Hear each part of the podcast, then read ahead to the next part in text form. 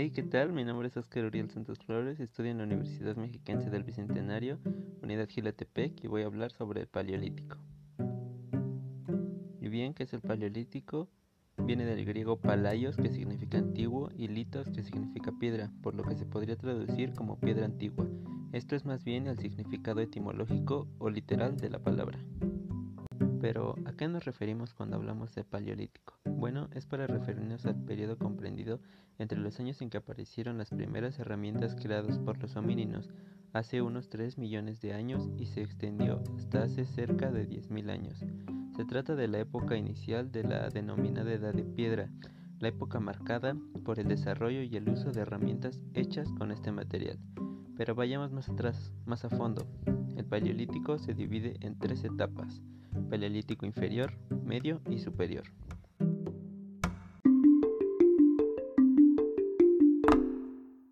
Paleolítico inferior es la primera etapa de la historia de la humanidad y da comienzo con los primeros pasos de la humanización y las primeras manifestaciones culturales hace unos 2,8 millones de años hasta hace unos 150 mil años.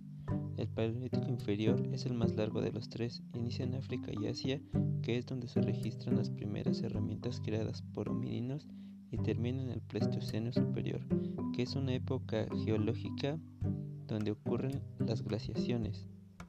Además de esto, el Pleistoceno inferior es el periodo donde más especies del género Homo hay.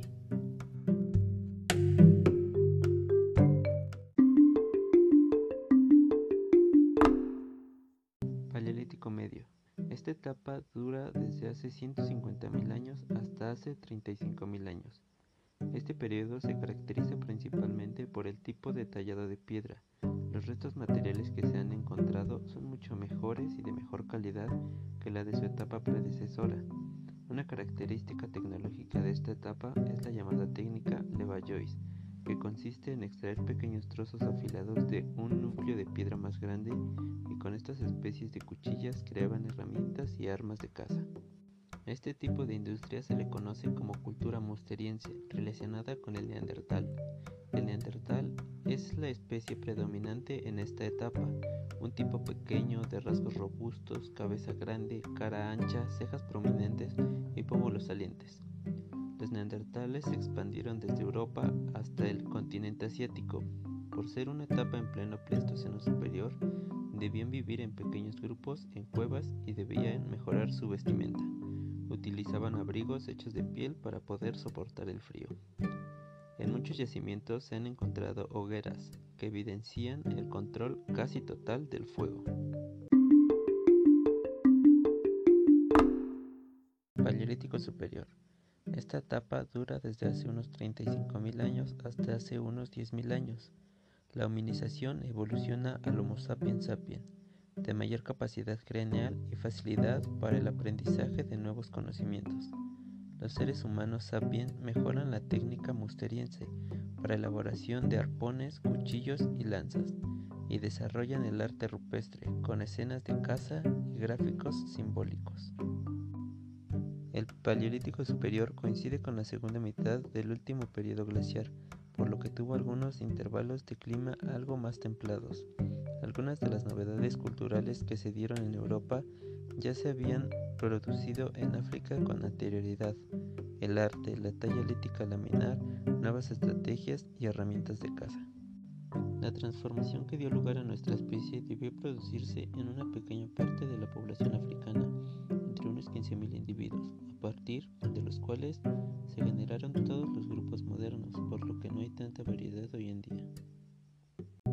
Pero bueno, dejando de hablar de estas divisiones, podemos notar que durante las tres etapas existían similitudes. Siempre se realizó el tallado de piedra hasta llegar a su punto más alto en el Paleolítico superior. Las especies vivían básicamente de la caza y la recolección. En el Paleolítico inferior cazaban pequeños animales o comían animales ya muertos, por lo que se consideraban carroñeros.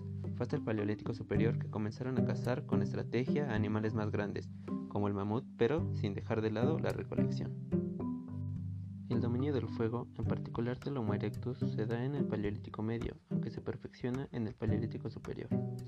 El arte del Paleolítico se desarrolló mejor en el Paleolítico superior, aunque se han encontrado pruebas en épocas anteriores.